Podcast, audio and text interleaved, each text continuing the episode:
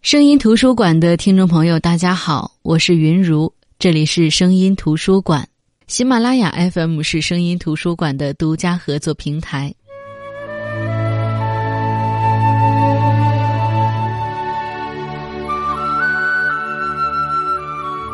大学时，班里有好几个东北的同学，他们的性格特别豪爽，特别容易就能跟所有人打成一片。那大学时跟他们一起玩的时候，我就一直说，趁寒假我就去东北找你们，看看你们那儿的冬天到底雪有多厚，看看你们是如何过年的。可是大学四年下来，最终没能成行。对于在东北过年的想象，也只能在文字里得知一二。那作家迟子建也在文章《关于年货的记忆》当中，让我体会了些许东北过年的味道。作家笔下的春节系列，就跟大家来分享迟子建的关于年货的记忆。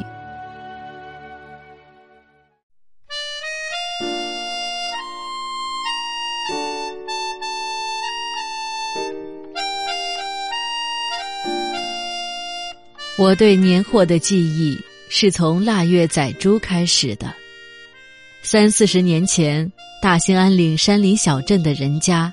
没有不养猪的，一般的人家是春天抓猪仔，喂上一年，不管它长多大，进了腊月门，屠夫就提着刀上门要他们的命了。猪挨宰时嗷嗷叫着，乌鸦闻着血腥味儿，呀呀叫着飞来。不过好的屠夫会让他连一滴血都尝不着，血被接到盆里灌了血肠吃了。猪背大卸八块后，家家会敞开肚子吃顿肉，然后把余下的作为年货存在仓房的大木箱里，怕它风干了味道不好。人们在储肉箱里撒上雪，大兴安岭不趁别的，就趁雪花儿你想撒多少就撒多少。有的人家图省心，干脆把肉埋在院子的雪堆里，可是吃的时候去拿，发现肉少了。在黑夜里做强盗的不是人，而是那些会捣动的黄鼠狼，他们可有拖走东西的本事。有了猪肉，除夕夜的肉馅饺子就有了主心骨。可光有肉还不行，那夜的餐桌上还必须有鸡、有鱼、有豆腐、有苹果、有芹菜和葱。鸡是吉利，鱼是富裕，豆腐是福气。苹果是平安，芹菜是勤劳，葱则是聪明，这些一样都不能少。过年不能吃酸菜，说是心酸；白菜也不能碰，说是白干。腊月宰过猪，就得宰鸡了。宰猪要请屠夫，而宰鸡一般人家的女主人就能做。鸡架在霜降时就从院子抬进了灶房。跟人一起生活了，这些过冬的鸡基本都是母鸡，养它们是为了来年继续生蛋，而鸡架的大公鸡不过一两只，主人留它们是为了年夜饭，所以只能活半冬。公鸡死后，我们会把它身上漂亮的羽毛拔下来，以铜钱为垫做鸡毛毽子，算是女孩子献给自己的年礼吧。年三十餐桌上的鱼通常是冻鱼、胖头鱼、鲅鱼、刀鱼之类，这是供给制时代能够买到的鱼。做鱼不能剁掉头尾，说是有头有尾，年景才好。女主人的菜刀要是不慎伤及头尾，就会很慌张，担心未来的日子起波折，所以过年时的菜刀不敢磨得太快。在鱼身上，除了防菜刀，还得防猫。闻着腥的猫两眼放光，你一不留神，大半条鱼就被它消灭了。所以很多人家的猫这时会被关在小黑屋里。人在过年，猫在受苦，它的忧伤可想而知了。有没有吃到鲜鱼的可能呢？那得看家中男主人捕鱼的本领和运气了。在滨河凿口冰眼下片渔网。有时能捕到葫芦籽儿和柳根鱼，这类鱼都不大，上不了席面。谁要是捉到鲶鱼和花翅子，那就中了彩了。这种能镇得住除夕宴的鱼，会让从滨河回家的男主人腰杆挺直，进屋后有老婆的热脸迎着，有热酒迎着，当然晚上吹灯后还有热炕头的缠绵迎着。只是这样走运的男人很少，绝大多数都是如我父亲一样的人，空手而回。比起鲜鱼，豆腐就容易获得了。我们小镇有两枪豆腐房，得到豆腐除了用钱，还可用黄豆换。一般来说，换干豆腐比水豆腐用的黄豆多。男人们扛着豆子去豆腐房时，你从他们肩上袋子的大小上就能看出这家过年需要多少豆腐。银白如玉的水豆腐进了家门，无非两种命运。一种切成小方块进了油锅，炸成金黄的豆腐泡；另一种则直接摆在户外的木板上，等它们冻实心儿了，装进布袋，随吃随取。除夕宴上的葱是深秋储下的，葱在我眼里是冬眠的菜蔬，它在零下三四十度的严寒中看似冻僵了，可是进了温暖的室内，你把它扔在墙角。一夜之间，它就缓过气来，腰身变得柔软了。又过几天，它居然生出翠绿的嫩芽了，冻葱变成水灵灵的鲜葱了。至于芹菜，它也来自田园，不过它与葱不同，要是挨冻，就是真的冻死了。芹菜秋天时割下来打捆，下到户外的菜窖里，两三米深的菜窖储藏着土豆、萝卜。大白菜等越冬蔬菜，芹菜就和它们同呼吸共命运了。不过芹菜没有它们耐性好，叶片很快萎黄，幸而它的茎到年关时没有完全失去水分，仍然能做馅儿。我小时候一听大人们骂架，诅咒对方下地狱时，我就想，地下有什么可怕的呀？冬天时漫天飞雪，地窖却是春天呀。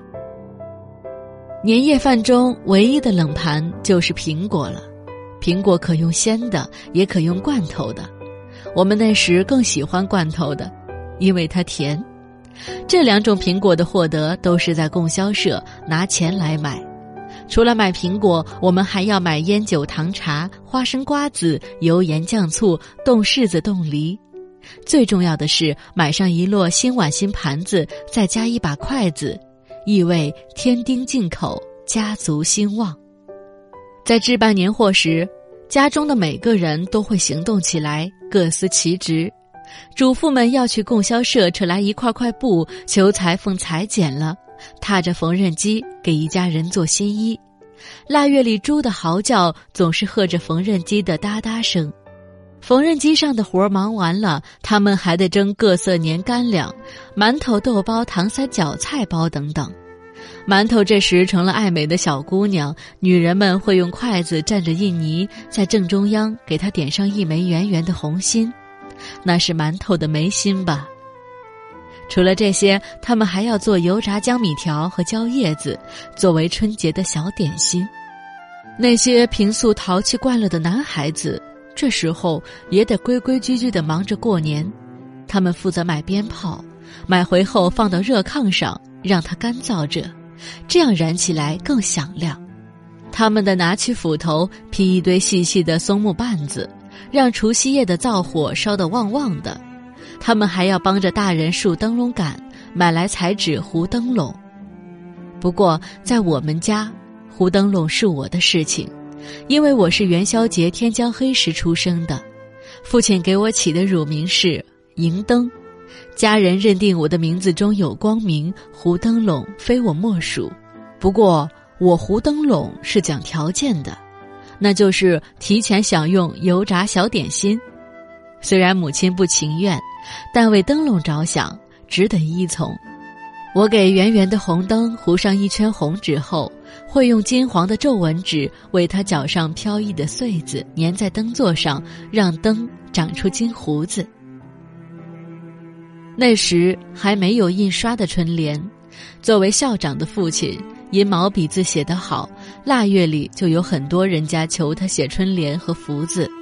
人们送来红纸，我帮着裁纸，父亲挥毫。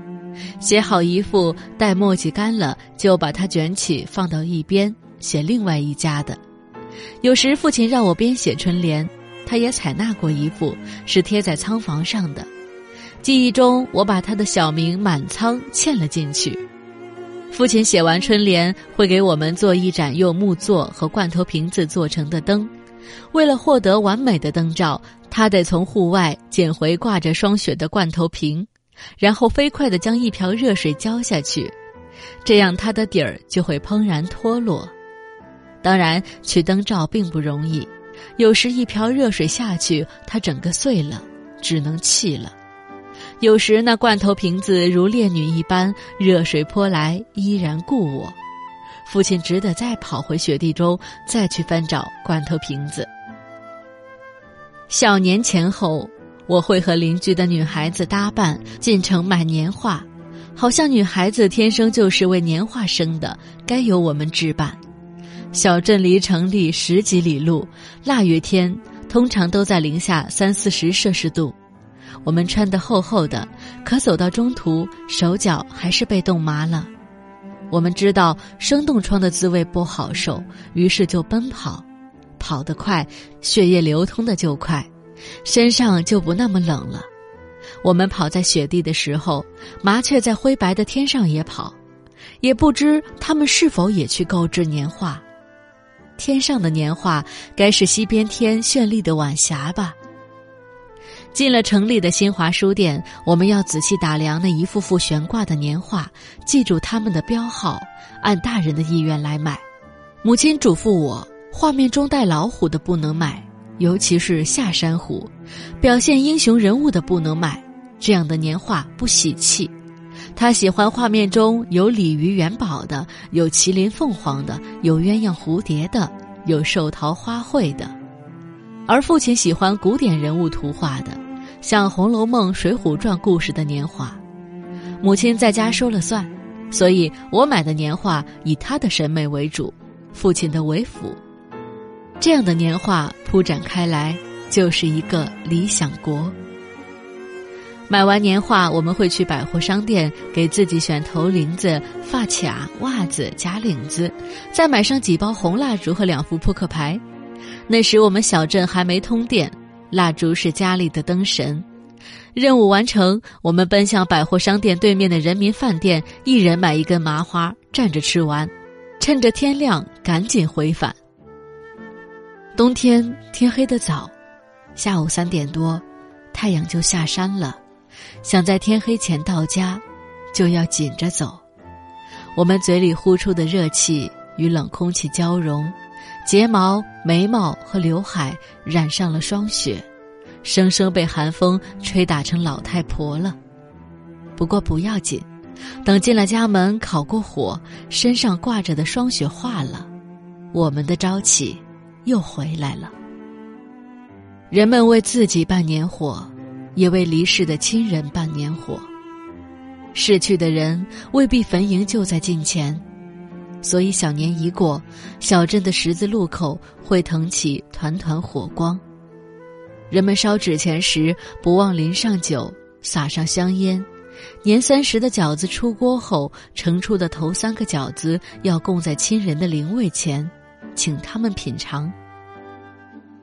我小的时候，父亲和爷爷都在时，我们只在十字路口为葬在远方的奶奶烧纸。爷爷去世后，除了给奶奶买下烧纸，爷爷那里也得备一份了。等我长大成人，父亲过世了，母亲预备下的烧纸就比往年厚了。待到十年前我爱人因车祸离世，我回故乡过年，在给爷爷和父亲上过坟之后。总不忘单独买份烧纸，在除夕前夜，在我和爱人无数次携手走过的山脚下的十字路口，为回归故土的他，遥遥送上牵挂。火光卷走了纸钱，把我留在长夜里。我快五十岁了，岁月让我有了丝丝缕缕的白发，但我依然会千里迢迢，每年赶回大兴安岭过年。我们早已从山镇迁到小城，灯笼、春联都是买现成的，再也不用动手制作了。我们早就享用上了电，也不用备下蜡烛了。至于贴在墙上的年画，它已成为昨日风景，难再寻觅其灿烂的容颜了。我们吃上了新鲜蔬菜，可这些来自暖棚的施用了化肥的蔬菜，总没有当年自家园田产出的储藏在地下的蔬菜好吃。我们的生活变得越来越便利，越来越实际，可也越来越没有滋味，越来越缺乏品质。我怀念三四十年前的年。怀念着我拿着父亲写就的肥猪满圈的条幅张贴到猪圈的围栏上时，想着猪已毙命，圈里空空荡荡而发出的快意笑声；怀念一家人坐在热炕头打扑克时，为了解腻，从地窖捧出水灵灵的青萝卜，切开当水果吃。而那个时刻，蟋蟀在灶房的水缸旁声声叫着。怀念我亲手糊的灯笼，在除夕夜里将我们家的小院映照得一片通红，连看门狗也被映得一身喜气。怀念腊月里母亲踏着缝纫机迷人的声响，怀念自家养的公鸡炖熟后散发的撩人的浓香。怀念那一杆杆红蜡烛，在新旧交替的时刻，像一个个红娘子，喜盈盈地站在我家的餐桌上。窗台上、水缸上、灶台上，把每一个黑暗的角落都照亮的情景。可是，这样的年，你却不复返了。在我对年货的回忆中，《牡丹亭》中那句最著名的唱词“原来姹紫嫣红开遍”，似这般都赋予断井残垣，不止一次在我心中冥想。好在，繁华落尽，我心存有余香，光影消逝，仍有一脉烛火，在记忆中跳荡，让我依然能在每年的这个时刻，在极寒之地，幻想春天。